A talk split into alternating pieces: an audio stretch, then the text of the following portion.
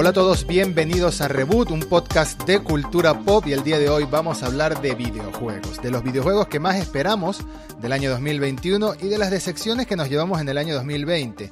Y tenemos de invitado estrella el día de hoy a Augusto Finocchiaro Preci, director de Cultura Geek, uno de los medios más grandes en la Argentina de todo este tema de cultura pop y amigo también. ¿Cómo estás, Augusto? ¿Cómo andas? ¿Todo bien? Todo bien. ¿Cómo va eso?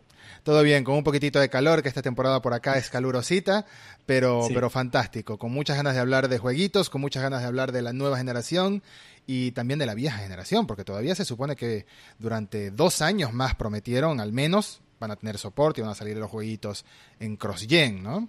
Sí, aparte, eso que decís vos de la nueva generación y la vieja, la nueva todavía no, no está, digámosle.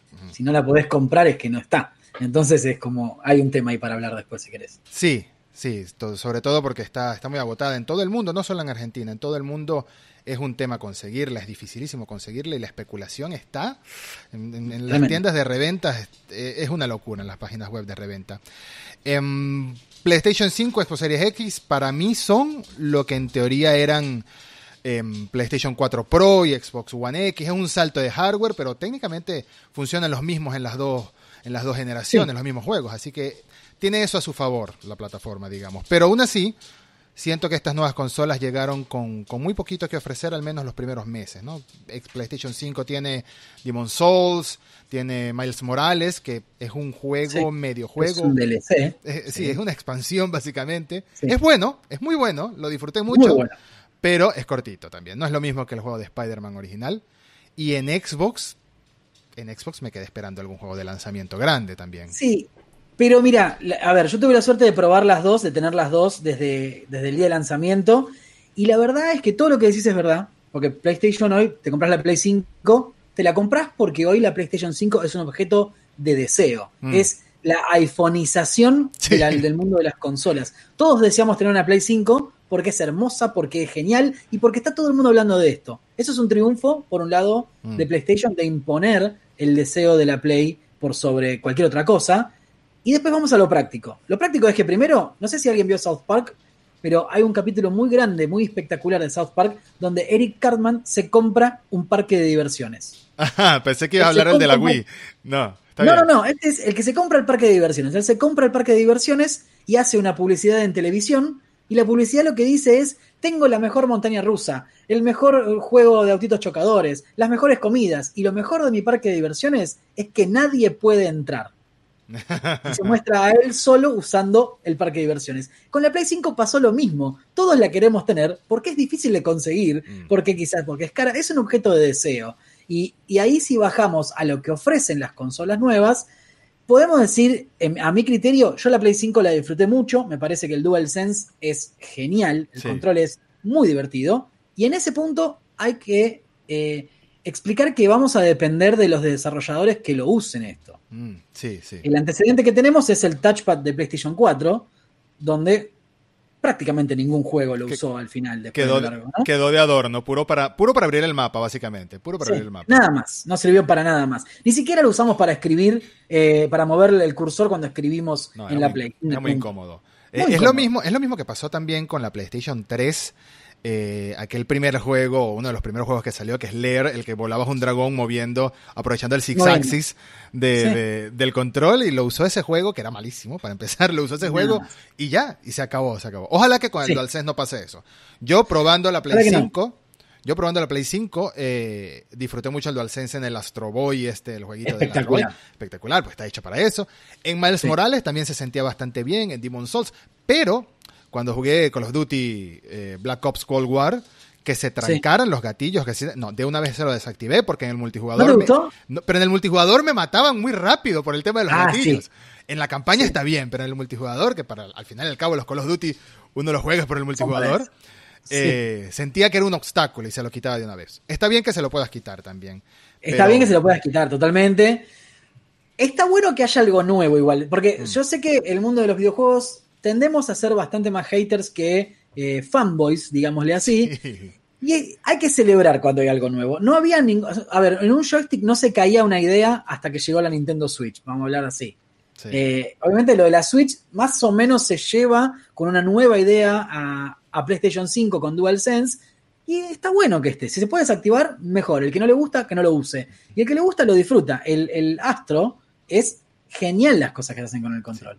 Es muy divertido. Y si podés llevarlo a varios juegos, está genial. Igual, creo que el triunfo y el por qué comprarse una Play 5 o una Xbox Series X va por otro lado ahora. Hoy, como decías vos, tenés en Play Demon Souls, Mm. tenés Miles Morales, tenés este Sackboy con versión de Play 5, que es igual al otro, Sí. no cambia nada. Eh, tenés Mortal Kombat 11 con versión de Play 5, que se ve mejor. Tenés al eh, Devil Cry, un par de juegos más. El FIFA, Valhalla, el Assassin's Creed Valhalla. que el Valhalla, que se ve increíble. Mm. Pero digamos que son los mismos juegos, no hay nada de distinto. Los jugás en Play 4, pero el problema está en los tiempos. La diferencia es muy, muy, muy grande en los tiempos de carga Sí. y eso es la ventaja principal que hoy tiene la Play 5 por la Play 4. Mm. Si tenés la suerte de tener la guita y es algo que te gustaría comprarte, no es una mala compra comprarte la Play 5 hoy. ¿Por qué? Porque tenés acceso a todos los juegos, eh, tenés acceso a PlayStation Plus Collection, Sí. que si no lo jugaste en Play 4 es un golazo. Es un intento de Game Pass ahí empezando que me gustaría ver crecer. Bueno, se lo preguntamos. yo, eh, tuve la suerte de hablar con Jim Ryan hace poco, Mm. con el CEO de PlayStation, en una conversación. eh, que hicimos una nota para, para el diario y para Cultura. Y en- esa pregunta se la hicimos. Es, bueno, pero ¿qué pasa? Game Pass no para de crecer. Ahora agregó a EA. Está el rumor de que suba a Ubisoft Plus. ¿Qué pasa con PlayStation? Y ellos dijeron, vamos a ver qué pasa. Mm. Ahora salimos con PlayStation Plus Collection, que es lo que está incluido para todos los usuarios de Play 5, y van a ver, ellos van a esperar a ver la reacción de cómo usa la gente este, este pseudo Game Pass de Play. Sí, y si se disparan las creo- suscripciones también. Claro, yo creo que hay un futuro ahí, pero no nos olvidemos que el consumo de PlayStation pasa por otro lado. La gente que juega Play, juega Play porque, porque tiene los exclusivos, porque tiene los Uncharted, los de Last of Us, los Spider-Mans, los eh, Horizon y los God of War. Eso es lo que hace PlayStation más grande que Xbox, indiscutiblemente, los juegos individuales. Ahora, como servicio, es mejor Xbox que PlayStation Claro. porque tenés un montón de juegos. Y también eso se nota en las consolas. Si vos jugás a la Play 5, la Play 5 está diseñada para jugar a un solo juego mucho tiempo. Sí. Porque vos pones el juego, carga inmediatamente, lo tenés siempre cargado y listo. Si querés cambiar de juego, tenés que ir al menú, sacar el juego, abrir el otro juego, etcétera, etcétera. Mm. Con Xbox Series X es impresionante cómo funciona el Quick Resume, Sí. porque vos entras a un juego, apretás un botón y en 10 segundos estás ya jugando al otro juego. Está pensado para disfrutar Game Pass y probar 20 juegos al mismo tiempo. Claro. Todo, todo esto se cierra cuando te digo que tienen un tera, en realidad 800 GB libres las consolas, ¿no? Que ahí se hace un cuello de botella. Pero bueno, me parece que a futuro eso va a crecer y va a cambiar. Pero esa es la diferencia entre, entre una y otra, me parece, ¿no? Eh, y es una, y es, un- es una diferencia que se ve incluso en el negocio, como tú bien dices. Game Sí. Pass, la idea es ofrecerte un montón de cosas que a veces quitan algunos juegos, a veces añaden otros, pero en general siempre hay, no sé, 100 juegos o más todo el tiempo disponibles. Sí. Y está el negocio. Pero ponele que te gusten 20 nada más de esos 100. Sí, Porque a mí me pasa eso. Veo el catálogo de Game Pass y jugar, jugártelos, decir, bueno, me voy a poner a jugar este juego. 10, ponele. Claro. Me dan ganas de jugar. pero también Además- tienes, la, tienes la posibilidad de probar, ¿no? Quizás nunca habías probado. Cuphead y te animas a probar Cuphead porque no tienes que pagar nada extra. Esto, eso está muy bueno. Es- es- ese, es el, ese es el truco. Ese es el, ese es el truco también para la industria. Porque Game Pass, si bien puede llegar a ser una situación donde uno dice, bueno, pero te estás estancando en los juegos que quieren ellos, Mm. también sirve para probar juegos que nunca hubieses comprado. Sí. Un juego que no tiene demo, por ejemplo, lo podés probar y si no te gusta, un juego indie, si uno tiene como developer la posibilidad de entrar a Game Pass, te puede abrir una ventana al mundo que no podías eh, acceder de otra manera. Claro, claro. Y- Después y- hablemos de cómo se distribuye el negocio, ¿no? Es otra cosa. Es- en ese tema. caso, es otro tema, pero en ese caso, por lo menos, está bueno para el usuario probar un montón de cosas que Play hoy no te deja. es muy amigable para el usuario y sobre todo desde el visto desde el punto de vista de Latinoamérica con lo que cuesta Sí. un juego de Play en Argentina o en cualquier otro país latinoamericano o un juego de Xbox de- un juego triple A nuevo son 70 Sí, no, dólares hoy en día Em, eh, para hablar para hablar de monedas estandar- estandarizadas en Argentina Sí, ya es sí, otro sí. tema Em, pero a nivel de usuario, pagar una suscripción mensual por un acceso ilimitado es mucho más amigable que pagar un juego a, a- uno a uno, nada más. De todas formas, Sí, el- eh, eh, esta- esto para mí, la- las consolas, tanto Play 5 como las dos Xbox, Xbox Series X, Xbox Series S, Xbox Series, como le queramos decir, Sí. eh, el acceso a estas consolas anticipado, el- a- a- hacerte de early adopter, es una apuesta a futuro, como siempre ha sido, como siempre ha sido con cada nueva generación, pero creo que en esta es un poquito más, porque por un lado tienes en Play por primera vez una verdadera retrocompatibilidad que es maravillosa. Fue lo primero que yo hice. Lo primero que yo hice al tener la Play 5 no fue, bueno, fue instalar Miles Morales, que tomó mucho más tiempo de lo que me imaginé. Instalar los juegos es, es, lento. Pero también directo fue a ver a mi librería de, no sé, 200, 300 juegos, librería de juegos digitales que tengo. Descargar cualquiera aleatoriamente. Me fui a Deus Ex Human Revolution y me fui a Star Wars Jedi Fallen Order. Cualquiera. A ver, tiene que funcionar. Y funcionaban. Y es algo que en, en, Xbox y en PC ha existido desde hace muchos años, sobre todo en PC, pero en Xbox también. Pero en Play no. En Play 4 era distinto, era Play Now, era aquel tema. Y me alegró por fin tener retrocompatibilidad verdadera en PlayStation. Pero sí la apuesta futuro en el cambio de, en el caso de Xbox es que Microsoft lleva un par de añitos soltando cheques a muchos estudios oh. y tú sabes que ahí viene algo y tú sabes, yo no veo a Elder Scrolls 6 o a Fallout 5 siendo exclusivos de Xbox, no lo veo, pero no sí sé, veo, ¿eh? pero sí veo spin-offs, sí veo spin-offs de esas sagas siendo exclusivos para Xbox, porque tienen que, son 7.500 millones de dólares que pagaron, tienen que Una justificar locura. ese gasto. Sí, yo lo que decís de los exclusivos, yo pondría ahí un, un asterisco. ¿Por qué? No sé si lo van a hacer con todos, pero hay que justificar también esa inversión de dinero Mm. sin que sea adquirir. Y para mí, esa plata es el costo que paga Xbox por el costo de adquisición de cliente. Ellos ponen esa plata para que a la hora de comprarte una consola uno diga, oh, bueno, eh, pero acá tengo Spider-Man y Miles Morales y acá tengo Game Pass. Bueno, el argumento dentro de unos meses o años va a ser, acá tengo Miles Morales y tengo God of War, pero acá tengo Game Pass y además tengo Fallout 5. Sí. Y además tengo Doom. el que quieras de la ponele. Creo que eh, es, es la manera de eh, a, a billeterazos, a, a- a checazos, eh, tratar de ganar clientes de una manera rápida y fuerte. Yo no creo ver, algo me resultaría muy extraño a futuro, es ver, por ejemplo, el logo de Xbox Game Studio al iniciar la Play 5. Sería muy extraño, pero va a Sería pasar. extraño. Yo creo que sí, en algún juego, a, ver, eh, ya tienen Deathloop, va a salir en Play 5. Mm. Y, y es, de, es indefectiblemente de Xbox Game Studio, digan lo que digan, los dueños son ellos. Claro. Entonces, ¿qué va a pasar a futuro? Yo creo que a futuro van a ir de a poquito cerrándole la puerta a PlayStation en cuanto al acceso a esos títulos. Aunque creo yo que la fantasía dentro de la mente de Xbox no es, eh, no es eso. No es que todo el mundo use una Xbox para jugar, sino al contrario. Yo creo que si vos le preguntas a, a las mentes más grandes dentro de Xbox, ellos te dicen qué deseas y yo deseo que Game Pass esté en PlayStation 5 y en Switch. Sí, Eh, eso sería el deseo de ellos. sí. Eh, el abandonar el hardware. ¿Y te das cuenta por qué abandonar el hardware? Por la metodología de trabajo que tienen con, con Xbox. Mm. Hoy vos ves, no hay un solo motivo para comprarte la Series X por parte de Microsoft. ¿Qué me- a ver, hola Microsoft, ¿cómo te va? ¿Por qué compro la Series X? ¿Y ellos qué te responden? Teraflops. Sí, porque es muy potente. Y pero el juego es el mismo. Lo único que hago es cargarlo más rápido y verlo un poquito más lindo. Y seamos sinceros, sacándonos la careta de el hype, ver un juego en 1080p, en 60 FPS o en 4K en 30 FPS y no sé con cuál me quedo. Eh, es como, no hay tanta diferencia tampoco, no es una locura, no es eh, 4K a 240, ¿entendés? Claro. No, no, no es, no es una PC. Entonces, yo no sé a dónde va Xbox con todo esto. Para mí el futuro de Xbox es ser todo, pero sin hardware. Sí. ¿Te das cuenta? Si no, no existiría la Series S. La Series S no se entiende. Yo no entiendo, no lo entiendo. La serie Entiendo una que es muy puerta de entrada a sus servicios. Es eso. Es una Claro, puerta de es entrada. eso, es solo para que uses Game Pass, eh, porque si no, mm, no es buena, no es rápida, es igual a la de Xbox Series, eh, a la de Xbox One X, va, es un poquito mejor, pero no sé si justificas un salto generacional entre una y otra. Sí. Y creo, y creo, y que esa es una filosofía que se viene viendo en Microsoft desde que, desde que Microsoft como tal cambió de, de CEO de, de Steve Ballmer a, a Satya, a Satya Nadella.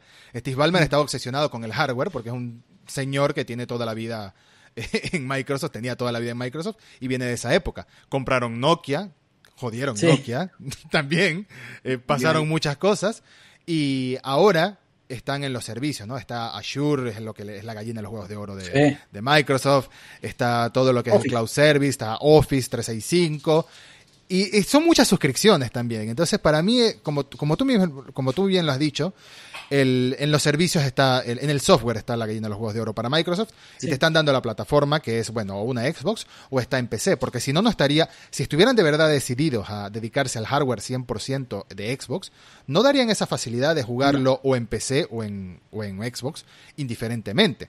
Entonces, y no te olvides de, Android y iOS. Claro. Es muy importante. Xcloud. También, Es muy importante. Porque Así como quien no quiere la cosa, ellos te dicen que ya podés jugar varios juegos de su catálogo en el Android. Mm. Yo lo pude probar, lo probé en Argentina, con una conexión horrible, y eran jugables. Llegué a poder jugar. Los juegos que no son de movimiento constante, no. O sea, Forza no se puede jugar. Claro. Pero Witcher 3 lo probé en el Android. Una locura.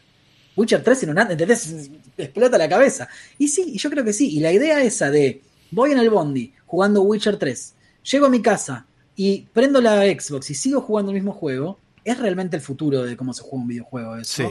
Sí, Y creo que es una democratización también del acceso a los videojuegos. ¿Por qué? Porque pagando estos 800 pesos por mes que sale Game Pass en Argentina, mm. precio final, pone 700 y pico, eh, vos podés jugar inclusive teniendo un teléfono gama media. Claro, claro. Te, quitas la barrera del, hardware intermediario, del costo intermediario. Siempre no tenés que tener una tele 4K, Mm. No tenés que tener, este, no tenés que tener ni tele 4K, no tenés que tener una consola de 100 mil pesos en Argentina. Mm. No tenés que tener un teléfono gama alta, porque lo podés jugar con un teléfono gama media. Eh, ni la PC, ni la PC de, hardware carísimo tampoco. Nada. O sea, si tenés un teléfono de 30 mil pesos, un Moto G9, lo podés jugar tranquilo. Entonces ahí tenés una democratización y obviamente un súper acceso a los videojuegos que no existía antes. Mm. Que hoy cualquier persona que tenga ganas de pagar Game Pass puede jugar esos juegos en cualquier lado. Y para mí hay un ejemplo muy grande en el mercado de que eso funciona y triunfa, y te fijas, y es Free Fire. Mm. Free Fire es un videojuego que su éxito no se basa en ser un gran juego, sino que se basa en la accesibilidad que tiene el juego.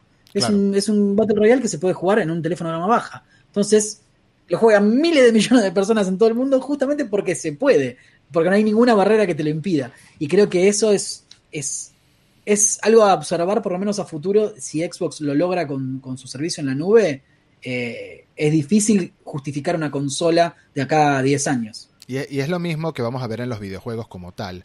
Entiendo que hoy en día vivimos en una época donde hacer un juego, hacer un juego toma 7, 6 años y 200, 300 millones de dólares y el doble si, lo, si sumamos el mercadeo. Ahora, eso es lo que vos le decís a tus accionistas. Porque ha pasado que hay un juego hace poquito que salió que dijo todo eso y era la mayoría de la mentira. Pero bueno, pongamos que sí, lo haces sin mentirle a la gente, ¿no? Exacto, exacto. Ponte, que, que, 200 millones de dólares y tienes que vender muchas copias para recuperar ese dinero a un largo plazo, microtransacciones, games as a service, etcétera. Y eso por ahora funciona porque todavía está el hardware de, de, centro, ¿no? de columna vertebral en la industria. Pero más adelante, como tú bien dices, la democratización va a hacer que los juegos bajen de precio de desarrollo, sean juegos más cortos o juegos más como Genshin Impact, por ejemplo, que es un bombazo y lo puedes jugar en incontables plataformas, PC, bueno, en PC no sé si está, en consolas y en, celulares está, en smartphones y en, y en consolas está, y puedes pagar en las microtransacciones o puedes no pagar, elegir jugar de manera gratuita de forma ilimitada hasta que, bueno, hasta que el gusanito de gastarte te, consuma, porque tarde o temprano va a suceder. Em, y es el futuro de la industria. La accesibilidad es el futuro de la industria y eso supone cambios también en la industria, supone juegos más, más baratos para que sea rentable, porque si no, ¿cómo haces tú para justificar sacar tres o cuatro juegos al año de 200 millones de dólares cada uno vendiendo el Game Pass a 800 pesos o a 10 dólares al mes?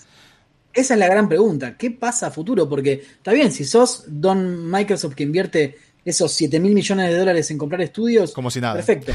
Como si nada. Y después hay que invertir la plata para hacer cada juego en sí. Y a mí no me cierran los números, te soy sincero. No, veo la ganancia en el fondo de todo esto. Vamos a decir que es el parripollo de los videojuegos, eh, la parrillita de los videojuegos, y no te da la plata. Tenés la carne demasiado cara y la vendés muy barata. Sí acá no cierra. Obviamente es un intento de Microsoft de agarrar casi todo lo que haya en el pote mm. para quedarse con algo que no había nadie que lo había reclamado, que es el servicio, el Netflix, como se dice, como dicen los diarios, el Netflix de los videojuegos, eh, es ser ellos. Ahora, ¿cuánto se puede solventar el modelo de videojuegos que hay hoy con ese tipo de, servicio? No sé. Mm. Sí, es, algo, es algo que solo va a funcionar masificando de verdad. Por ejemplo, Disney Plus, tienes Disney Plus, un catálogo en camino de producciones de Star Wars, de producciones de Marvel, y tú dices, bueno, yo pago barato Disney Plus, porque Disney Plus es barato en cualquier parte del mundo. En Estados Unidos cuesta 7 dólares, aquí cuesta 400 eh, pesos, 300 y tantito pesos. Es muy barato, pero cuando sumas esos 7 dólares y te tomas en cuenta que son 80 millones de suscriptores actualmente, ya ahí los números ya te dan. Ya produjiste, ya hiciste la serie, la lanzaste y lo demás es cobrar, cobrar, cobrar todos los meses. Lo mismo sucedería el día que Game Pass o PlayStation Now, Access o como lo quieras llamar, tengan 50, 60, 100 millones de suscriptores jugando los juegos en la generación pasada, la nueva generación, en smartphone, en lo que sea, ¿no?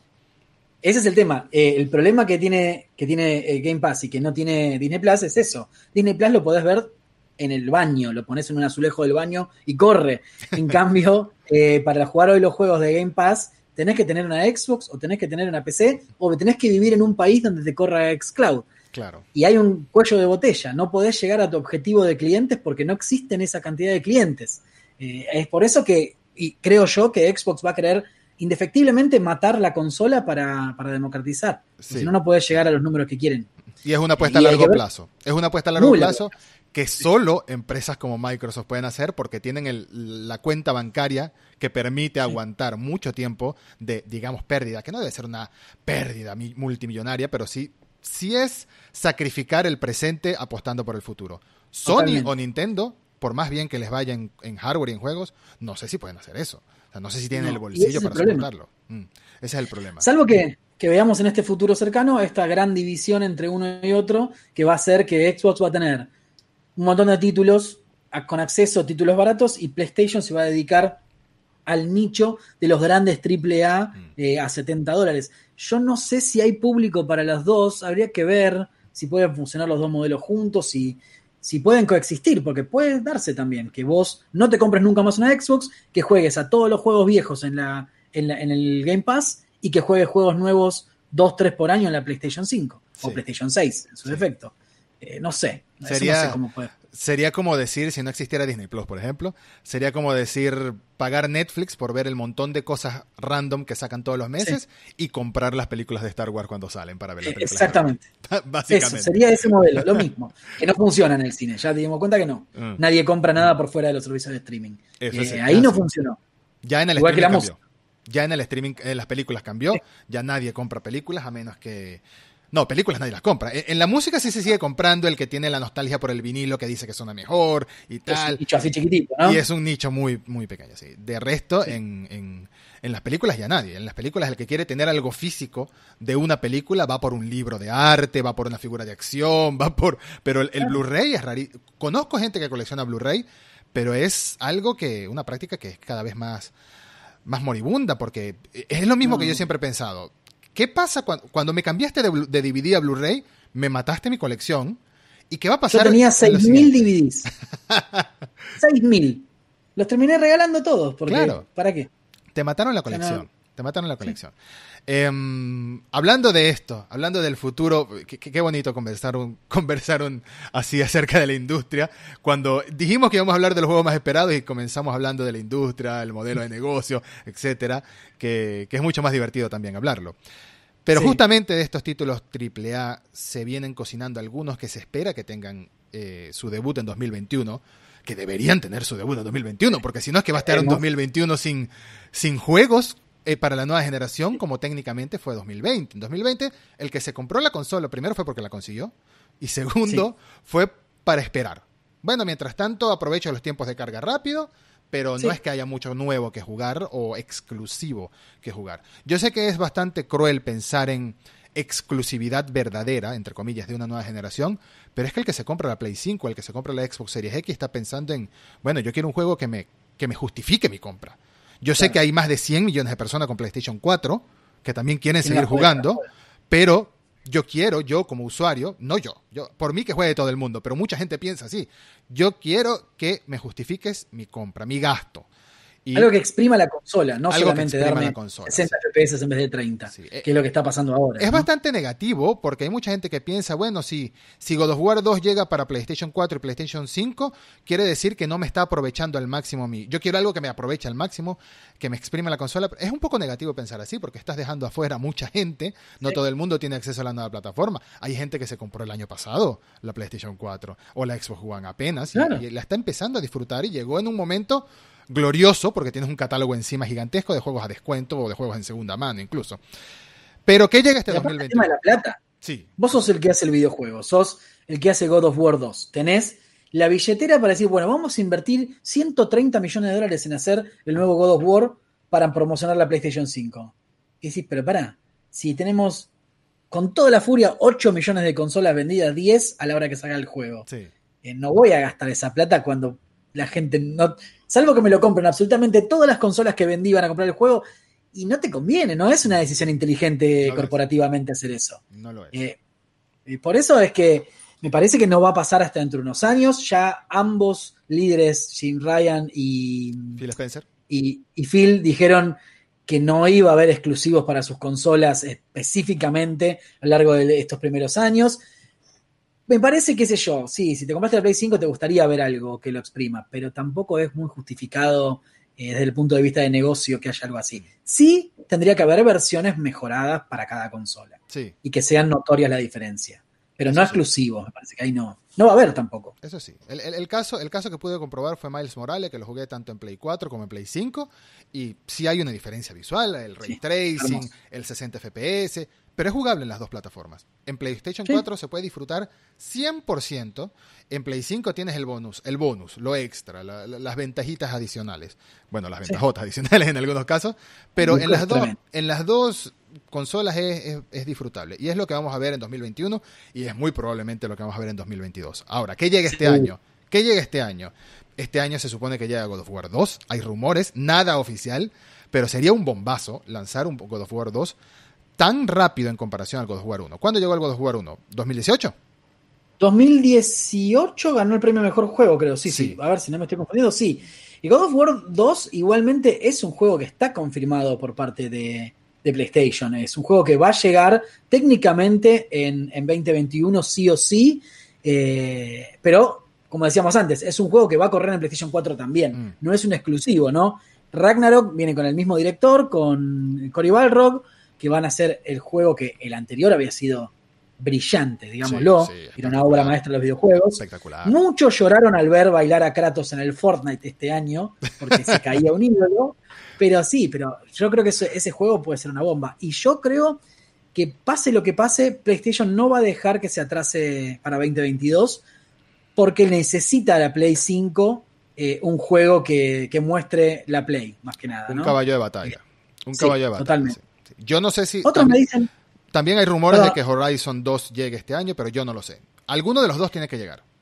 Los dos, los dos son este año, pero lo que yo digo es que Horizon Forbidden West es un juego que quizás para los core fans, para los fanáticos específicos de Play, es un juego muy esperado. Mm. Pero no es God of War. God of War es un título que excede el mundo de los videojuegos. Mm. Todo el mundo sabe quién es Kratos. Si te digo quién es la protagonista del Horizon, no mucha gente sabe quién es Aloy y no se identifica con el personaje. Por eso creo que uno es un título para demostrar técnicamente la Play 5 y cómo va a correr. Eh, inclusive Horizon va a salir en Play 4 también. Sí. Pero es un juego que se va a ver muy bien. Son esos dos los grandes títulos de PlayStation para este año. Pero creo que God of War es imbatible. Es imbatible el mejor título o el más esperado de todo el año. Sí, en el caso de PlayStation, sin lugar a dudas. Horizon Forbidden West va a ser hermoso, seguramente, va a ser un juegazo. Y si llegan los dos en 2021, que es lo que se espera, van a ser dos bombazos. Pero la estrella es God of War porque sobre todo tiene un legado mucho más grande, ¿no? Tienes, tienes más de 10 años, más de, más de 12 años de hecho, haciendo juegos, conociendo al personaje, viéndolo evolucionar.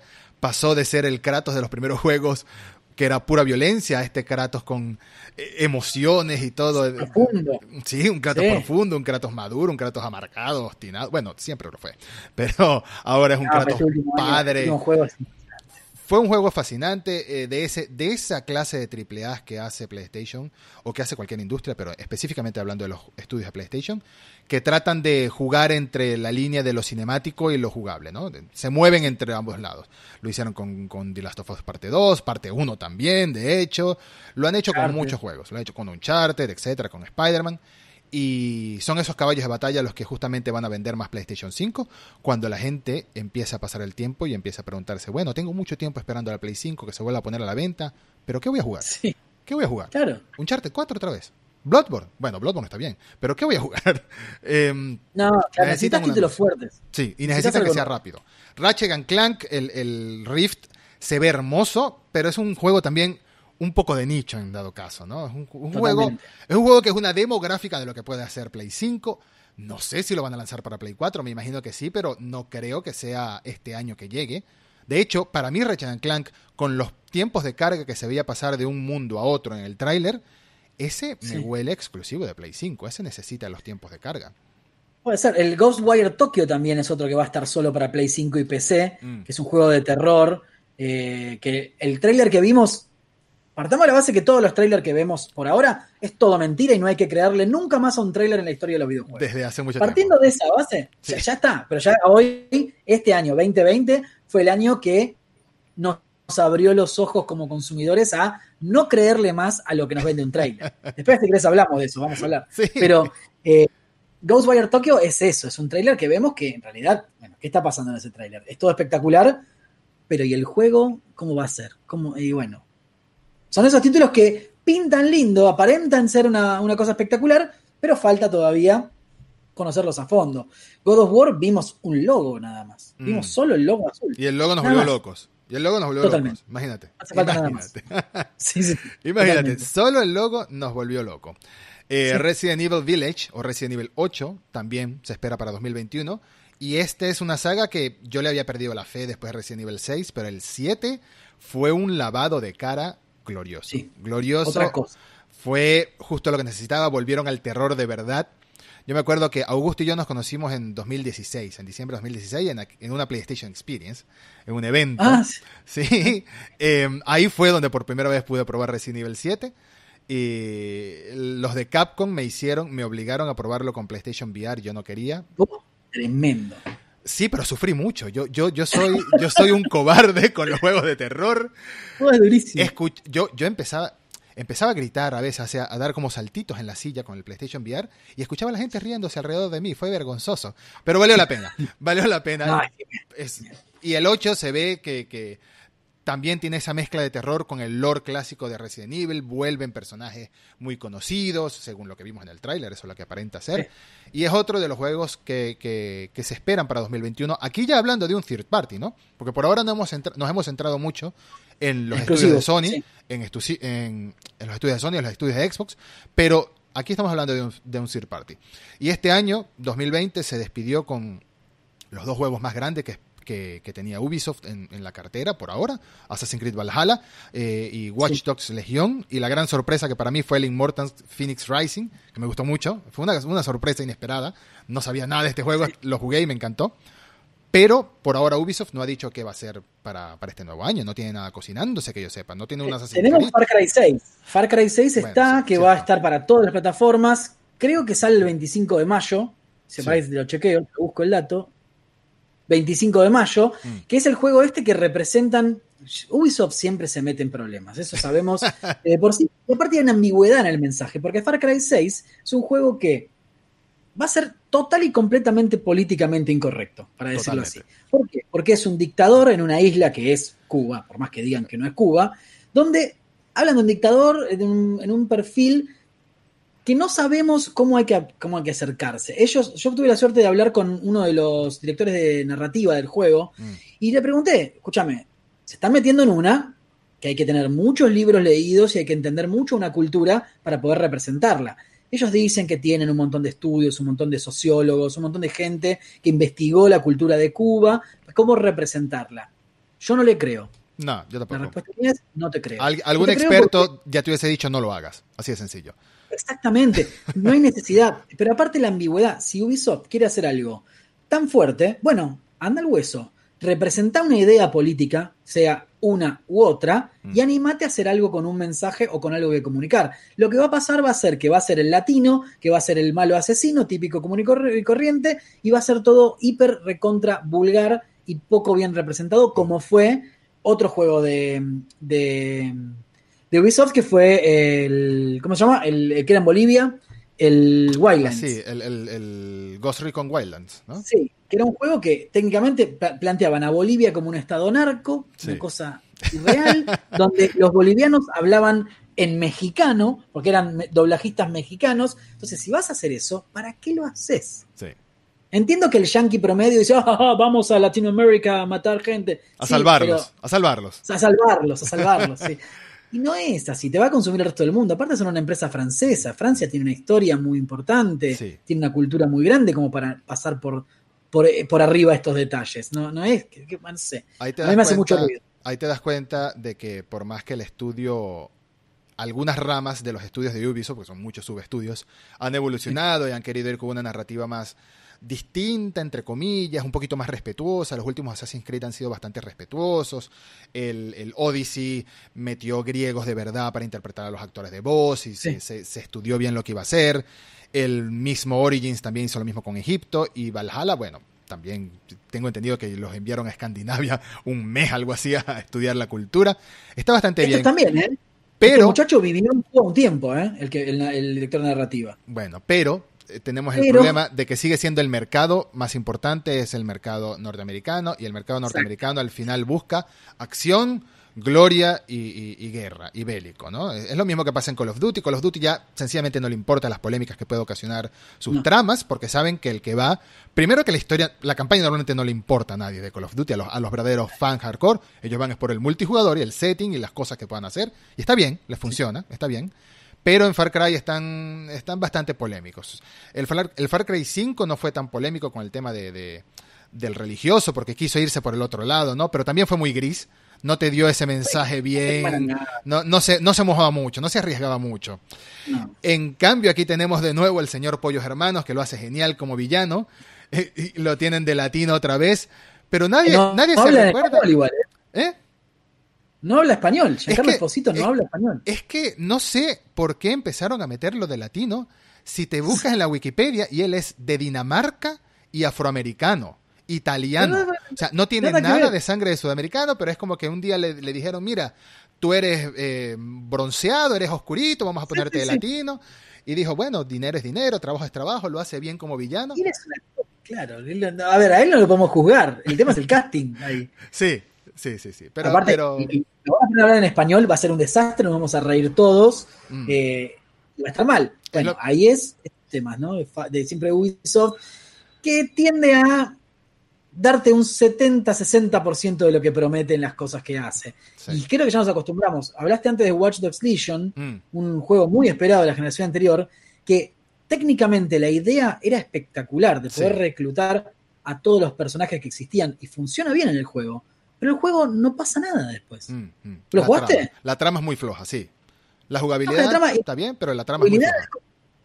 Pero, a ver, puedes hacer todo eso, pero al final no hay nada que hacer. Es entrar, matar a todos, y si te muere tu personaje usas a otro y chau. Mm. Y la idea era, era brillante. Yo creo que si le dedicas más tiempo a esa idea de que no haya un protagonista en un juego, puede salir un juego brillante, pero necesitas una narrativa importante, impuesta, jugada, mm. que, que, busque algo más, porque si no es un juego igual a todos los demás, son todos iguales. Y ese era otro juego que también apostaba un poco por lo político, ¿no? Por una revolución contra corporaciones, contra la policía privatizada, etcétera pero en la trama se quedó floja, porque también es, es darte, yo creo que, y eso lo hacen todos los estudios de videojuegos y a veces incluso los estudios cinematográficos, es darte la imagen de somos los buenos, somos revolucionarios, somos distintos, pero no ofendemos a nadie.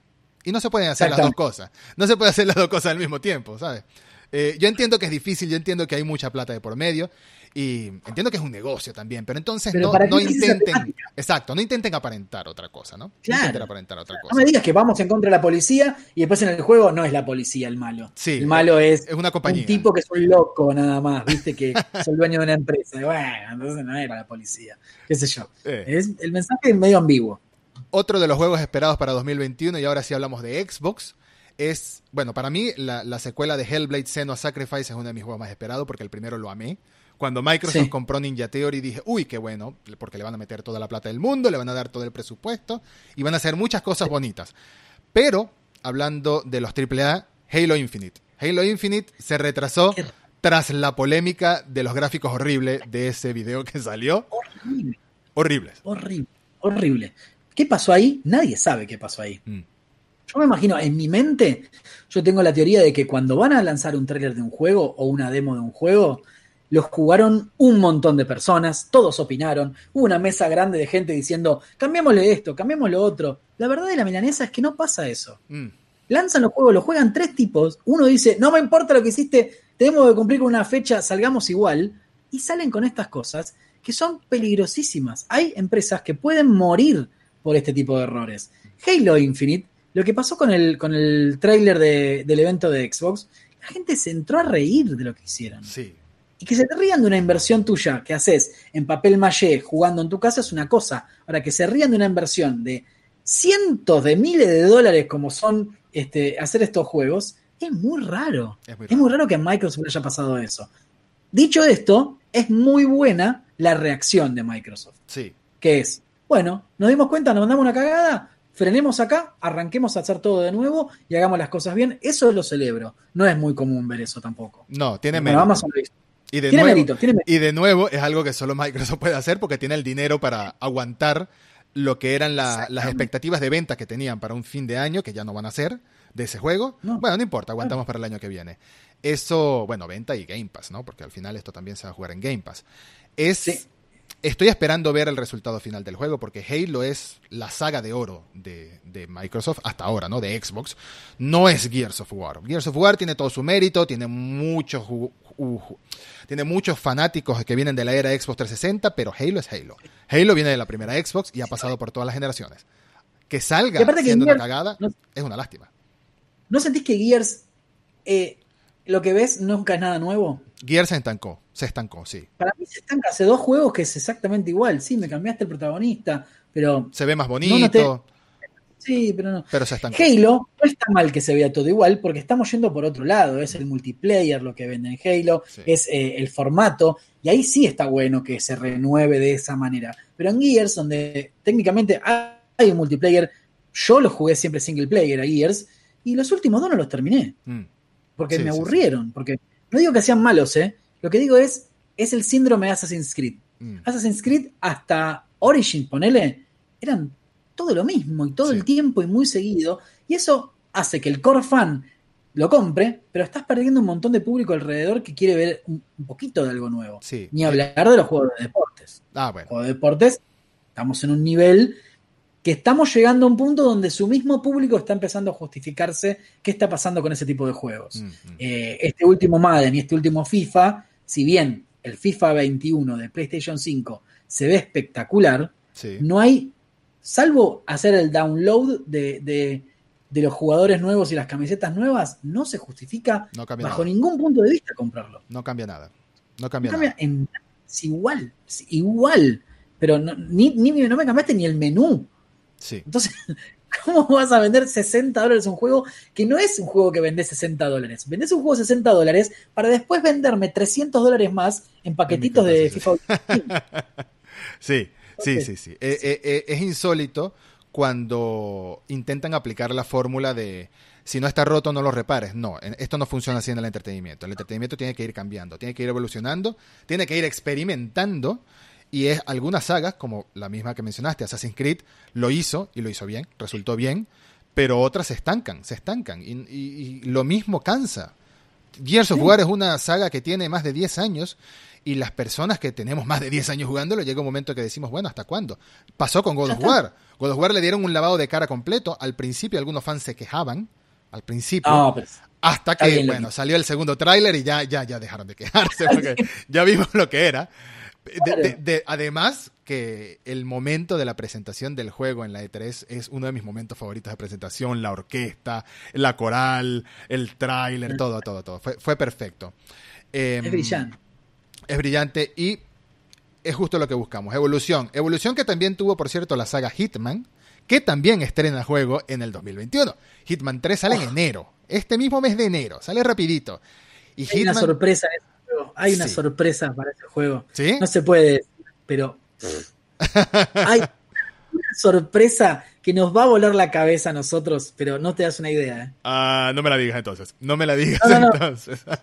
Ese juego, para mí, es uno de los más prometedores. Sí. Eh, en cultura ya tenemos gente que lo están jugando. eh, tenemos la suerte de estar reseñándolo en este momento. Y hay una sorpresa que no podemos decir que es espectacular y que nos va a volver locos. Yo solo no puedo decir nada porque a ver si lo escuchan. Claro, claro, me- claro. No, no, no, está bien, está bien. Hay que, hay que respetar los embargos. Pero sí, en este juego. Hitman llega ahorita el mismo 20 de enero. No falta, no falta nada para que llegue Hitman. No falta nada. Y es una de las grandes joyas que llega este año. Desde que hicieron el remake, esto fue una grata sorpresa. A mí no me convencía el formato por episodios que tuvieron al principio. Pero, pero la jugabilidad es tan buena, la historia es tan buena, lo que han hecho con la saga es tan bueno que mira, estoy encantado, estoy encantado y tengo muchas, muchas ganas de jugar Hitman 3 en la consola que sea, en la consola que sea.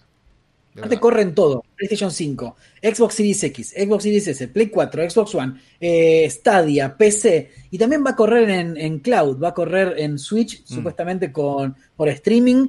Y va a estar en Xcloud si es que se puede correr después. Me vuelvo loco, está a todos lados el Hitman. Sí. Es un juegazo.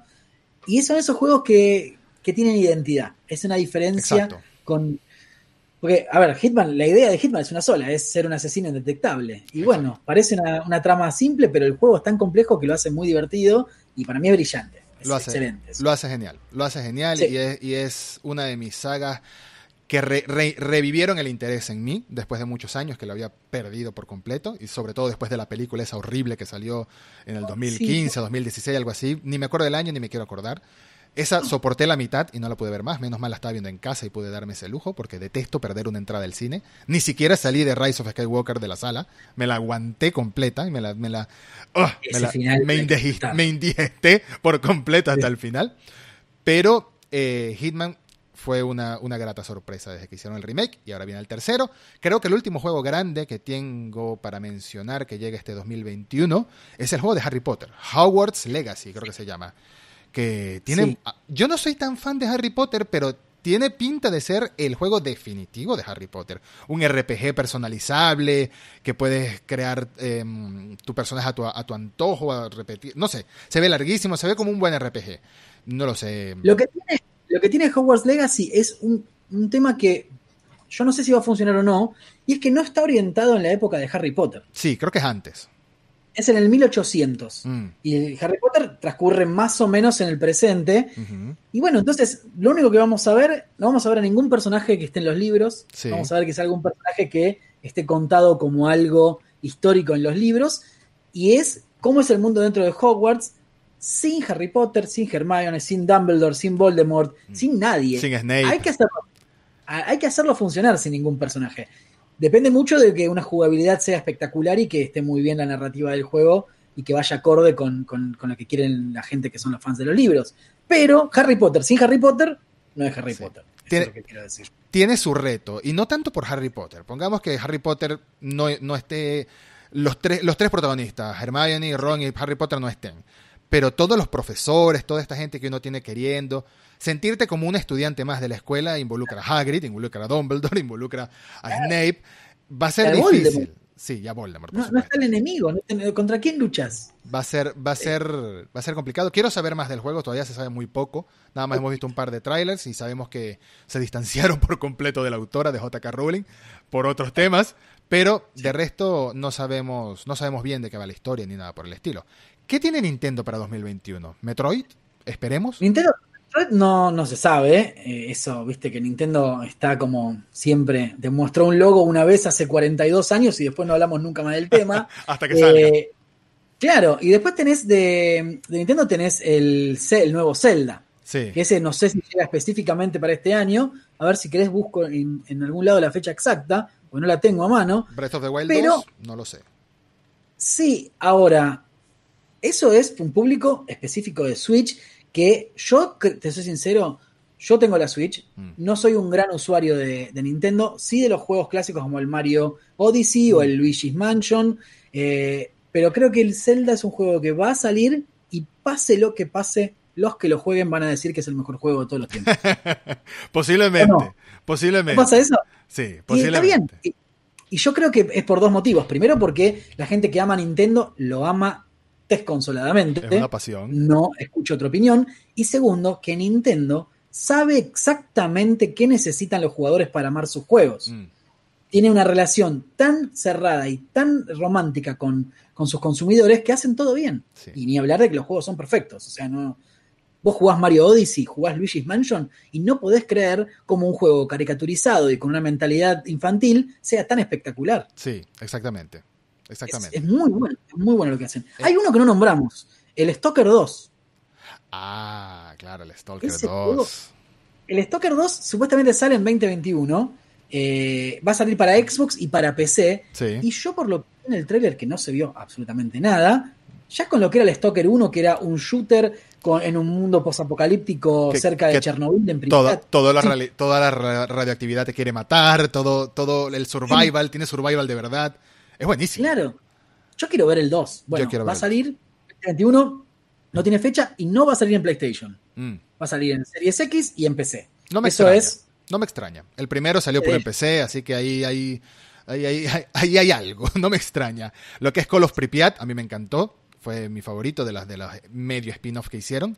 Pero esto es un juego que a quien le gustó, por ejemplo, la saga Metro, Metro 2033, Metro Last Light, lo va a amar. Lo va a amar porque es como un Metro en esteroides. A mí me encanta Metro, pero esto es otra cosa. Esto es mucho más survival que Metro. Esto es mucho más misterio sobrenatural, sci-fi. Tiene de todo. Claro. Tiene de todo. Metro lo que me pasó a mí siempre con la saga Metro es que siempre sentí que le hacía falta plata a ese juego. Bueno, el último tiene bastante, bastante bien el, el- el- mundo abierto, por ejemplo. Es mucho más Sí. grande el último. Que justamente, va a sonar irónico, pero es justamente lo que menos me gusta del último. Que me gustó bastante, pero justamente la claustrofobia del metro es lo que más me gustaba de, de la saga, ¿no? La claustrofobia de, de esos túneles, de no saber qué te va a salir de cada esquina. Odio los juegos de terror, no los odio, perdón. Los amo, pero soy cobarde. Esa es la verdad. Los amo, pero soy cobarde. Pero esto en específico me lo pasé muy bien. Me lo pasé muy bien con los metros. El último terminé, el último Metro. eh, me enganchó, me pateó muchos problemas técnicos que tuve, los jugué en Xbox Series, no, en Xbox One X, Mm. con muchos problemas, se veía mal, Sí, se- sí, sí, tenía muchos bugs. muy bugueado, sí, y me, me terminó pateando y me fui a jugar otro juego. Pero la historia estaba muy buena, no llegué al final de la narrativa como para decirte cómo cierra, pero Sí, me, me gusta y me gusta la idea de Stalker porque Stalker, el Stalker original era un juego impresionante. sí. Todo, la, la atmósfera era brillante. Si pueden sostener esa atmósfera en el 2, es, es cantado para mí un éxito. Ojalá sea así. Si hacen algo similar, pero más grande y más elaborado, Sí. más desarrollado, con una historia más amplia y todo, va a ser un juegazo, un juegazo de verdad. Pero volviendo a lo de Nintendo que decías, esa es parte de la magia de Nintendo, ¿no? La nostalgia, lo que es, lo que nos recuerda de nuestra infancia y cómo atrae a los más chicos también, cómo atrae a todos Sí. los niños, haciendo juegos que no los toma por, por tontos, ¿no? Haciendo juegos que los hace pensar, que los hace ir más allá, tener imaginación, tener que elaborar eh, puzzles, eh, solucionarlos, etcétera.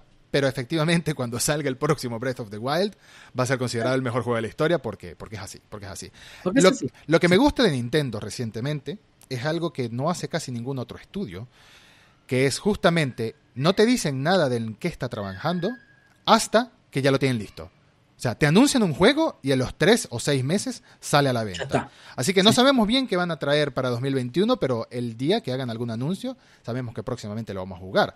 Lo que pasa con Metroid 4 es que recordé que hace uno o dos años dijeron que estaban reiniciando por completo el desarrollo. Creo que fue en el 2019. Reiniciando por completo. eh, programadores estaban buscando gente para trabajar. O sea que está en una instancia no final, por lo menos. Está crudito. Vale. Sí. Ese tiene pinta que está crudito porque sé que va a ser un juego muy ambicioso. 2021 nos va a traer algunas cosas chéveres, nos va a traer Stalker, nos va a traer Hitman 3, nos va a traer God of War, Horizon, Halo Infinite, Senua's Sacrifice 2, que se me olvidó el, el nombre de, de la secuela.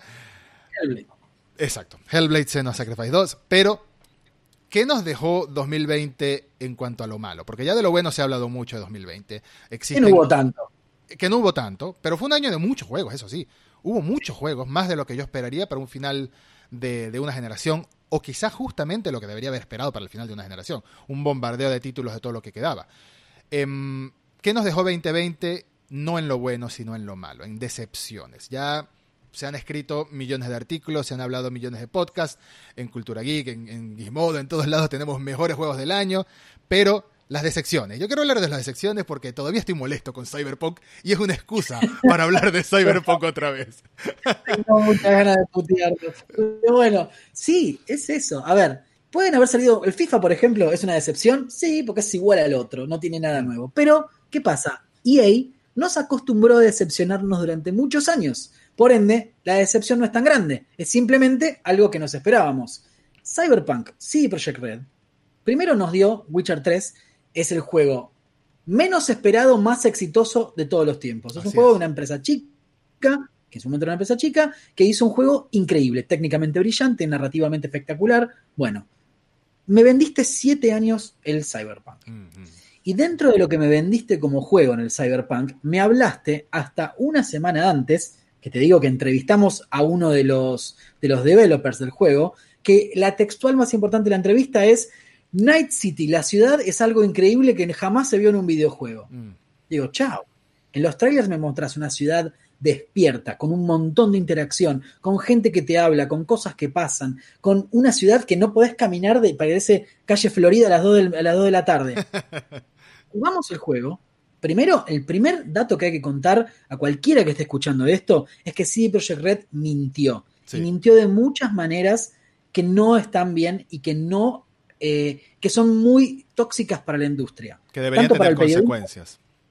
Sin ninguna duda. Primero y principal lo que pasó con las reviews. Mm, fue terrible. Las reviews de CD Projekt Red, hubo tres o cuatro medios en el mundo que pudieron jugarlo dos semanas antes en PC. Una versión específica en PC, y yo no sé si la versión que jugaron no era una versión limitada. Eso yo tengo mis dudas todavía. No sé si era el juego completo. Mm. Después esperamos un montón, un montón de medios en todo el mundo para jugarlo. Y el día de lanzamiento, creo que seis horas antes de que salga a la venta el juego, nos mandan el código para jugarlo en Play 4 y Play 5 cuando lo jugamos, el juego era otra cosa. Era primero técnicamente un desastre. Cada 30 minutos se debuteaba. Se cerraba el juego y te mandaba al home. Tenía errores de los save games que guardaba lo que se le cantaba y te guardaba antes de hacer la misión y no después. Cosa que si te morís cruzando la calle, tenías que volver a jugar la misión anterior. Sí. Tenía, y lo más importante, es la mentira del mundo abierto. Mm. Cyberpunk, narrativamente, es un juego muy interesante. Es divertido, los finales son variados, los personajes eh, tienen profundidad, podés hacer un montón de cosas, te da ganas de saber qué pasa en las sidequests. Pero dentro de un mundo abierto, primero totalmente vacío, donde no pasa nada, donde los NPCs son prácticamente estúpidos, no Sí. hay ningún tipo de interacción ni nada, te dicen ¡Hey! Y nada más, y ves que, por ejemplo, cruza la calle, si vos te frenás en Cyberpunk, te parás en una esquina y te pones a ver un NPC, ves que el tipo va a ir a cruzar la calle, no cruza, vuelve para atrás, hace 10 metros, se da vuelta, vuelve a intentar la calle, a cruzar la calle, no hace nada y vuelve. No tienen nada, es un juego vacío. ¿Y qué pasa? ¿Existen juegos así? Sí, un montón. ¿Existen juegos así que funcionan así de mal? Un montón. Pero no los matás como ese. No, porque a mí me vendiste durante siete años que Night City iba a ser un mundo abierto único, jamás visto. Los trailers que me mostraste de gameplay decían PlayStation 4 gameplay, Mm. mostraban una ciudad con un montón de Quick Time Events. Vemos un trailer donde vamos en un auto y de golpe cae una nave que se entra a tirotear con unos ladrones. Bueno, eso en el juego pasa una sola vez, que es esa que pasa en el trailer. Después la ciudad está vacía todo. Entonces, seamos sinceros, Sí.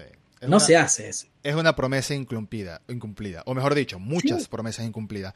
Para dar un breve contexto de, de cómo funcionan los medios, los medios de comunicación, los que hacemos reviews, los que tenemos acceso anticipado a videojuegos, lo que sucede es que la empresa te envía un código para que tengas acceso anticipado en cualquier plataforma, la que ellos elijan o la plataforma de preferencia del que va a hacer review, y normalmente te hacen firmar un embargo, una, un, non-disclosure agreement, que no es que vas a hablar de cierta manera del juego, sino que sencillamente te pone una fecha para que puedan todo el mundo ser más democrática, todas las reseñas salir al mismo tiempo, eh, y te pone una serie de restricciones, por ejemplo, si es un juego con mucha narrativa, con mucha historia, digamos un The Last of Us, te dice, bueno, no puedes hacer spoilers, puedes hablar hasta las primeras cinco horas del juego, por decir algo así. Algunas restricciones son más criticables, otras son completamente comprensibles. En el caso de Cyberpunk 2077, las reviews solo facilitaron códigos para PC, como dijo Augusto, pero también, que esto es muy importante, no podías usar, ni siquiera haciendo la review en PC, no podías usar eh, capturas de pantalla o de video obtenidas en el juego por ti mismo. Solo los videos que te mandaba CD Projekt Red, que estaban bien maquilladitos, bien bonitos, bien perfectos todos, hermosos, y obviamente no era la realidad del juego. Porque hay una, hay una cosa que es que la gente que lo está jugando en PC, eh, defiende mucho el juego, como el que dice, no, esto en PC no pasa, eso es porque no está hecho para consolas, eso es porque tu consola es una porquería o es muy vieja. No, no, no, no, no, no, no. Hay PCs con las que también hay problemas. Hay PCs que tienen problemas en ejecutar el juego. Hay fallos, como los de la inteligencia, como los de que te volteas y, ves un auto azul y te vuelves a voltear y ves un auto amarillo, te vuelves a voltear y ves una moto, o caen los autos. Sí, o te caen del cielo los autos. Eso pasa en cualquier plataforma. Eso no es, eso no es un problema. Eso no es una limitación de hardware. Eso es un juego con bugs. Hay un bug que me pasó a mí, lo puedo dar. Yo lo completé el juego, lo terminé con dos finales hasta ahora. Mm. Eh, una cosa que me pasó, pasando el 60% del juego, que aclarar, el juego tiene cientos de side missions y side quests espectaculares, pero la main story no dura ni 20 horas. Si vos haces el juego haciendo un par de side quests y yendo por el camino de la historia principal, es un juego que se termina muy rápido, muy. Mm. ¿Y qué me pasó a mí? Se me trabó una conversación de una llamada telefónica que la única manera de jugar el juego que tengo es escuchando y conversando al mismo tiempo con esta persona por teléfono constantemente. Estoy en un tiroteo y mi personaje responde y tengo que mientras estoy en el tiroteo seleccionar la respuesta que quiero dar para poder utilizar los botones de, disparar y de, de curarme. Si no, no puedo. Puede que sea una llamada muy importante.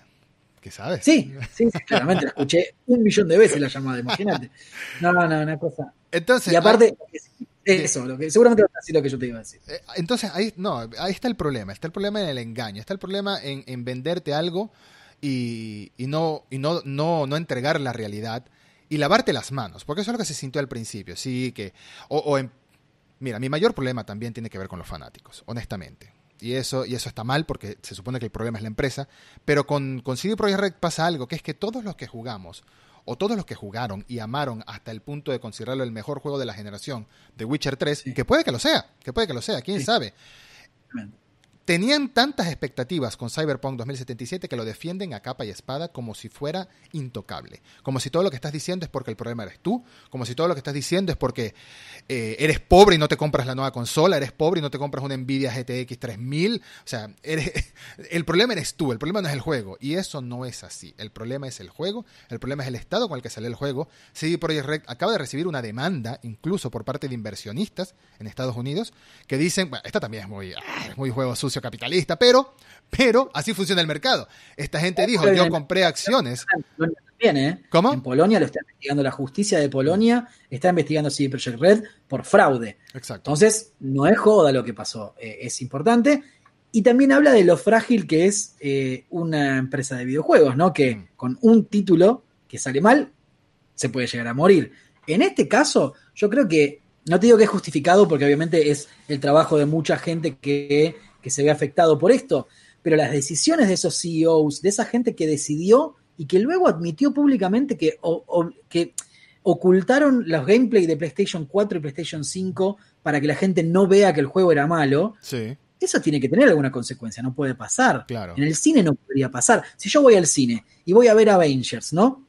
Pero Avengers en realidad cuando la veo no es como la vi en el trailer. La verdad que la veo en una resolución más baja, con los colores mal hechos, con la cámara mal grabada que está manchada con mayonesa en un costado. Y no está bien esa película. Y todas las pantallas verdes. Y todas las pantallas verdes de fondo. Claro, no se, ve, se les ve el croma de fondo. Obviamente que nos va a salir esa película. Acá lo que pasó con este juego es que hubo falencias en muchos lados y no podemos dejar de hacer la vista gorda con Xbox y PlayStation que permitieron que esos juegos también salgan a la venta. Sí porque PlayStation y Xbox, los dos después dijeron, vamos a sacarlo, de PlayStation dijo, vamos a sacarlo del store porque no está en condiciones, bueno, pero se lo vendieron a 8 millones de personas. No es que no lo compró nadie al principio. Sí, hay que ver cómo funciona, hay que ver cómo funciona el sistema de quality control o de aprobación de los juegos por parte de Sony y Microsoft. No, el juego. no lo prueba. No. Pasa por otro lado. Justo el otro día en un Cultura Geek eh, hablamos de esto y habíamos contado cómo era el proceso que no tiene que ver con el juego en sí, sino con algunos requisitos que tiene que cumplir técnicamente el juego. Mm. Y creo que tendría que haber un, no te digo un sensor, porque ya es otra cosa eso, pero sí una prueba técnica para ver si tu consola corre bien el juego. A mí en PlayStation 5 se me reinicia cada 15 minutos. Cada 15 minutos tengo que ir al, home de la PlayStation y abrir el juego de nuevo. Si lo pagué 60 dólares, quiero revolear la consola por el balcón. Claro. Es, es, inaudito. No pasaba, a ver, pasó con un montón de juegos que hubo muchos problemas, pero lo que voy yo es que la maquinaria de marketing y la maquinaria que generó eh, CD Projekt Red con Keanu Reeves, con los videos, con el merchandising, con las series, con el anime, con los incansables eventos Night City Wire que nos mm. hicieron ver que todo el juego. Si te das cuenta, vas para atrás, te spoilearon todo lo que pasa en el juego en esos eventos. Porque no hay nada más que eso. Todo lo que mostraron es todo lo que ofrece el juego. Eh, y bueno, entonces que me vendiste una cosa que no es. Es. Yo, digo lo mismo y lo dije en el programa que tengo yo los domingos, es Cyberpunk, es técnicamente tiene, es una pizzería, tiene los mejores ingredientes, tiene la mejor narrativa, tiene una idea espectacular que es esa ciudad y ese futuro horrible. Mm. Bueno, es que te sirvan esa pizza cruda. Sí. Está cruda, pizza cruda, no se puede comer, por más que tenga ingredientes de primera, no se puede comer. Y no tendría, tendrían que, no sé, no sé cuáles son las consecuencias. Primero, devolver la plata seguro. Sí. ¿Y después qué hace la gente? La gente va a tener confianza en los videojuegos después de esto. Cada vez que veamos un tráiler vamos a decir, ah, seguro es trucho. O va a pasar de largo esto y vamos a seguir confiando en los videojuegos que nos mienten en un tráiler. Lamentablemente creo que va a ser lo segundo. Lamentablemente la gente siempre va a seguir confiando, sobre todo cuando son estudios que quieren, sobre todo cuando son franquicias que queremos. Em, el día que publiquen el primer tráiler eh, bueno, un nuevo tráiler CGI de, de, Horizon y activen las preventas, la van a comprar millones de personas. Lo más probable, God of War también. Ese es un problema. ¿Por qué futbolizamos todo? No sé, en Argentina seguro, en el mundo está pasando también. ¿Por qué somos hinchas de un entretenimiento? Mm. Si tenemos que ser netamente espectadores que disfrutan o no de algo. Sí. ¿Por qué? O sea, hoy somos, hay gente que es, somos hinchas de PlayStation o de Xbox, le perdonamos todo a cualquiera de los dos. Somos hinchas de CD Projekt Red, somos hinchas de FIFA contra PES. No tendría que ser así. No tendría. O, DC contra Marvel también. Le defendemos cualquier cosa. El que me defienda Wonder Woman 1984, claramente no vio la película porque es basura. Es malísima Wonder Woman. Y es indefendible y hay gente que la defiende. Entonces, dejemos de ser hinchas con una camiseta de lo que consumimos, sino ¿Por qué no ser críticos de lo que consumimos? Yo creo que es una sensación de propiedad también, ¿no? Es decir, lo que a mí me gusta es lo mejor objetivamente, no es porque a mí me guste, es porque es lo mejor y a mí me gusta solo lo mejor.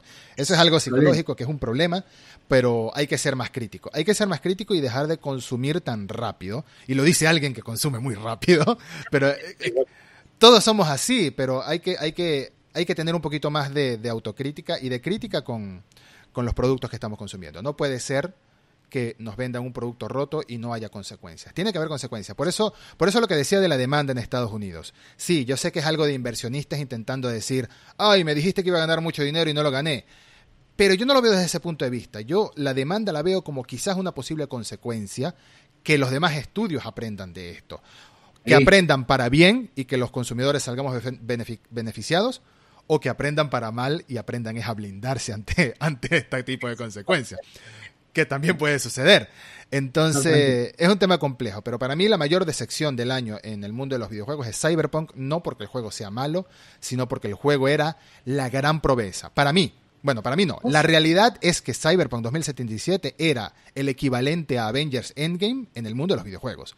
Era el mega evento. Era el mega evento con Keanu Reeves, con promociones, con, como estás diciendo, con series, con animes, con, con todo, con una campaña de mercadeo enorme que venía detrás que incluso tenía gente que no conoce de videojuegos hablando, mira, que un riff en un videojuego, mira, ¿qué es esto? Quiero saber de esto. Lo que hicieron previo al lanzamiento fue magistral. Es una clase de cómo generarle eh, FOMO a la gente, fear of missing out a la gente. Todos queríamos jugar Cyberpunk porque lo que nos prometía era increíble. Y si el juego estaba a un 30%, 40% de lo que prometía iba a ser un éxito y nadie iba a decir nada. El tema acá es que vendiste un juego que no es, vendiste un GTA V con un mundo súper interactivo, mejor, brillante y además un RPG con narrativa futurista, rebelde, con mensaje y de todo lo que te dije, lo único que hay es narrativa. Mm, es verdad. Y que funciona mal, que está mal programada. Hay misiones que si, si jugás una side mission, te spoilea la side mission lo que va a pasar dentro de tres misiones en la main quest. Está inclusive mal armado el juego. Qué horrible. ¿Sí? ¿Te pasó? Nah, yo no, no, no llegué tan adelante, no pude. Estoy tan molesto que dije, lo voy a dejar ahí y lo retomo cuando, cuando sea jugable. Cuando sea jugable en consola, porque yo juego en consola. Yo no juego en PC, Sí, yo juego yo en consola. Entonces me desespera. No, está mal, está mal. No pasa nada, el mundo abierto es una basura, pero bueno, eh, aprenderemos, espero que aprendamos como, como consumidores de, de esto, porque fue realmente un baldazo de agua fría para, para cómo se consumen los videojuegos. Exactamente, y estoy completamente de acuerdo. Em, esa para mí es la mayor decepción y creo que estamos de acuerdo. Ahora, la mayor oportunidad perdida, si le podemos poner ese nombre, la mayor oportunidad perdida para mí es el juego de los Avengers. No porque me haya decepcionado, sino porque es literalmente una oportunidad perdida. Estás tomando a la propiedad intelectual más grande del momento en entretenimiento, que son los Avengers, gente que mueve masas para el cine, que hace miles de millones de dólares en taquilla cualquier película que saquen, y te lanzan un juego mediocre. Un juego mediocre. Que no es malo, Sí. no es bueno, es, ah, pa- pasé un ratito divertido, las primeras misiones son divertidas, luego se hace algo súper genérico y, y es una oportunidad perdida. Eso es para, ese juego es para que estuviera vendiendo millones de copias para que todo el mundo lo estuviera jugando, sobre todo si lo querían hacer como un Destiny, entre comillas. Pero, a ver, ahí pasó algo que es que creo que lo que vos decís de que Avengers es la propiedad intelectual quizás más taquillera en cuanto a, a consumo en el mundo, y me parece que aprendimos que no. Que Avengers, solo Avengers, es y sigue siendo lo mismo que era antes del MCU. Una buena manera de vender cómics, de vender muñequitos, de vender... Pero no es ese monstruo. El monstruo está en las caras de quienes interpretan Mm, a estos Avengers. sí. Si este juego eran con las voces y el mockup de Robert Downey Jr., Chris Hemsworth, Scarlett Johansson y Pepito y Juanito, el juego iba por lo menos a ser muchísimo más popular. Inclusive siendo una basura como gameplay como era. Eh, eso es lo que pasó. Le pusiste la cara de José María Listorti a Capitán América y una cara random a, a- a- a Black Widow y la gente no se... El, el Uncanny Valley Sí, se dio con sí. este juego. Nos pateó para afuera. Uno veía y decía, ese no es Iron Man. sí. Creo que este juego no era, si lo ibas a querer hacer así con nuevas caras, no tenía que ser tan pegado al final de Endgame. Mm. Todavía estamos llorando la muerte de, de Iron Man y vos me traes otro tipo que, que me lo reemplaza. No, no, no, no, no. Yo quiero ver a mi Iron Man. Por, ¿O más, no? Por más que sean buenos actores de voz, porque es un buen elenco de actores de voz, de- muy conocidos en el mundo de los videojuegos, pero no es lo mismo. Y No eh, había mismo. mucha gente que decía, pero ¿por qué en Spider-Man, en el juego de Spider-Man sí funcionó? ¿Por qué? Porque el juego de Spider-Man llegó en 2018 cuando Tom Holland acababa de nacer en el universo cinematográfico. En cambio ahorita, ya ves lo que hicieron. Le cambiaron Sí, la cara a. Spider-Man. Y aparte que el juego ese es un 10. Claro. Brillante. Claro, claro, pero ahí no tienes ninguna conexión física de aspecto con, con- con el personaje todavía, porque apenas acababa de salir eh, Civil War y, y la primera de Spider-Man, todavía estaba muy nuevo, no, no, no, es, no tenía esa conexión Claro. de 10 años como Robert Downey Jr., por ejemplo, pero es que no me imagino Claro. lo que hubiese cobrado Robert Downey Jr. para salir de este juego. Claro, es que ese es el tema. Entonces, no sé si era el momento Mm. para hacer ese juego. Quizás se apuraron o a Disney no le interesan los videojuegos, que es algo que creo que está más que claro, Sí. que a Disney no le importan los videojuegos y le da la licencia al primero que le prometa algo. Mm. Acá pasó eso, acá le prometió una empresa hacer algo que creo que el juego, qué sé yo, es... No se sentís que es lo mismo que un Battlefront, Sí, es un juego que ves muy lindos dibujitos, muy lindos gráficos, y después el juego es, lo jugás 3, 4 horas y decís, bueno, me voy a jugar otra cosa. sí. La- ¿O no? Las primeras misiones que eran las más lineales dije, uy, está bastante bien. Cuando empieza el No, multijugador ya es como que, ah, No, Ya, hasta y eso de venderme, aparte, el tema de que me pida, yo siento que los videojuegos no aprenden de su propia industria. ¿Por qué triunfa Fortnite? ¿Por qué triunfa Epic? Porque no te, la, la plata te la piden distinto. Acá me piden, para ponerle una camisa hawaiana a Hulk, me piden 5 dólares. sí, Sí, pero ¿por qué te voy a dar 5 dólares por eso? es un No descaro. tiene sentido. Es, no tiene sentido. Y bueno, el problema está que hay formatos que funcionan. FIFA sigue funcionando, Mm. que no entiendo cómo, no entiendo cómo ese juego funciona y, y gana tanta plata, pero a la vez ves Fortnite, que realmente en lo competitivo no influye y te permite comprar cosas divertidas que aportan al humor y, a- y al buen momento del juego, que es un bailecito, un, un skin. Tenés Warzone, que hace lo mismo del otro lado, Mm. que funciona brillantemente bien, Claro. que te gusta ver a tu, a tu soldado tirarse con una máscara de gas de la Segunda Guerra Mundial y lo disfrutás solo por eso. En cambio, todos estos otros juegos que tienden de copiarse de esa idea, pero además me quieren cobrar 60 dólares por comprarlo, y te digo, muchachos, eh, dejen de, decidan. O sea, todo no se puede en la vida, ¿no? Todo no se puede. Para mí esos juegos tienen que ser gratis. Yo, que ser gratis. yo creo que los juegos apoyados en el Games as a Service tienen que ser gratis. El mismo Destiny está apoyando con una mitad gratuita, con otra mitad de pago, algo así, un, un, híbrido raro, y le funciona. Por ahora le ha funcionado. No será un gran éxito, pero le ha funcionado. Este. Warframe, Warframe se llama. Warframe es otro que también está teniendo mucho éxito y se me pasó por alto por completo el juego porque era feísimo al principio. es que era, horrible. Yo lo intenté jugar al principio de la generación de PlayStation 4. Sí, era horrible. Y ahorita tengo entendido que es otro mundo, más o menos como lo que pasó con No Man's Sky, que también fue evolucionando. Qué bronca ese juego. Para cerrar lo de las decepciones, y ya cerrando el episodio también, hay gente que compara No Man's Sky con Cyberpunk. Dicen, bueno, No Man's Sky salió mal, evolucionó con el tiempo y mira la joya que es hoy en día, que para mucha gente es una joya. Ok, pero No Man's Sky es un, es un mundo, entre comillas, es un juego con interacción social y tal. Cyberpunk no es eso, Cyberpunk es un juego single player, que tú esperas jugarlo el primer día y, darte una maratón, si quieres, de esas que nos dábamos, bueno, ya, ya en estos años ya no me las doy como antes, pero en esos años que nos dábamos una maratón todo un fin de semana sin dormir, jugando 40 horas y te lo pasabas. Y, no puedes. vas a jugar 20 porque vas a terminar. Sí, bueno, si son solo las, principales es así.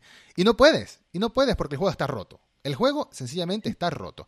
Y para mí hay algo bueno ahí en el fondo. Para mí hay un muy buen lore, porque el juego del, lore, de, el juego de Cyberpunk, eh, el RPG como tal, tiene una amplia gama de historias y todo es, una gran inspiración, de paso a todos los que nos gusta eh, lo que es Blade Runner, lo que es todo este estilo. Deus Ex. Deus Ex, por suerte todo este estilo. Eh, ya tiene mucho atractivo para, esta clase de personas que disfruta del cyberpunk desde hace muchos años. Hay algo bueno ahí, hay, hay, un, hay un buen material de fondo, pero el juego está roto. El juego no sirve en consolas. El hecho de que funcione bien en PC no puedes menospreciar a los millones de personas que lo podrían estar jugando en consolas. Porque son millones, docenas de millones de clientes perdidos. Perdidos. Gente molesta, gente que está haciendo devolución. ¿Quién sabe qué vaya a pasar con CD Projekt Red? Pero se convirtió en uno de los estudios más queridos y más respetados por la audiencia como tal, por los jugadores, después de lo que hicieron con The Witcher 3. A hoy en día todo el mundo está, se volteó la tortilla, todo el mundo está molesto. Totalmente. Ahora, yo te hago una pregunta eh, que es para mí vital, que no tiene una respuesta hoy. ¿Qué hace CD Projekt Red con este juego? Pone todo, toda la carne al asador, vuelve al crunch violento con sus empleados a crear, arreglar el juego y a crear contenido para expandir y mejorar, o abandona el proyecto e intenta con lo próximo que va a ser Witcher 4? No puede abandonarlo. Para mí no puede abandonar el proyecto. Es, es una inversión demasiado grande y para mí los pobres, los pobres empleados están sufriendo las consecuencias y no lo sabemos hasta que se empiece a liquear otra vez a Bloomberg y a todos estos medios. Pero los pobres empleados están sufriendo las consecuencias intentando a más no poder eh, repararlo y salvar lo más posible. Van a intentar, para mí van a intentar hacerle un lavado de cara al juego dentro de unos tres meses, van a hacer un relaunch, van a prometer una expansión, la primera expansión. Ya está prometida la primera expansión 2021 gratuita. Un, Next Generation, le van a dar un, le van a intentar dar un lavado de cara, un ahora sí, para, para, recuperar al menos algunos de los fanáticos y valiéndose mucho en los fanáticos de, PC, que, que, muchos lo están jugando y muchos lo quieren y muchos lo han disfrutado. Pero no lo sé. Yo no quiero jugar un juego roto. Yo no quiero jugar un juego que se vea como, como de generación anterior a la anterior, de PlayStation 3, porque yo lo intenté jugar en Play 4, Augusto. No en Play 5, en Play 4. Y en Play 4 es horrible. En Play 4 es horrible, es horrible. Se ve. Es que me reía, me reía. Literalmente me reía. Digo, no puede ser, no puede ser que esto sea algo de 2020. Y el que me diga que las Play 4 y la Xbox One están limitadas por hardware, que no diga esas mentiras, que se deje de esos cuentos, porque Ghost of Tsushima se ve precioso. Y el mismo Red, Dead Redemption 2, con todos los problemas que pueda tener el juego a nivel de juego, es hermoso visualmente. No, aparte, Cyberpunk, la diferencia que tiene entre Play 4 y Play 5 es que en Play 5 le quita el cap de FPS nada más. Ah. La única diferencia que tiene entre una consola y otra es esa. Eh, Porque no existe. Es todo igual. No existe la versión Next Gen todavía. No existe. El que lo está jugando en Play 5 o en Xbox Series X está jugando la versión de la generación anterior llevada sin el con, retro Exacto, con retrocompatibilidad y sin el cap de, FPS. Ah, Augusto, muchas gracias. Muchas gracias, de verdad, vamos a dejar de enojarnos, ¿sí? Muchísimas gracias por, por estar acá con nosotros, por aceptar la invitación. Espero pronto volverte a tener de nuevo para hablar de cosas más bonitas. Y quién sabe, después. sería bueno hacer review de Cyberpunk 2077 seis meses después. A ver, a ver. A ver el estado del juego. Totalmente. Dale, hagamos, pongamos una fecha y hacemos este programa de nuevo eh, con seis meses arriba de Cyberpunk, si querés. Buenísimo, Muchas gracias, verdad, por estar acá y a todos muchas gracias. Suscríbanse al canal, escúchenlo en Spotify, en donde quieran. Lean Cultura Geek y suscríbanse a Cultura Geek también, el medio de Augusto, que todo lo que son videojuegos, series, películas, también van a encontrar mucho material ahí. Y bueno, hasta el próximo episodio.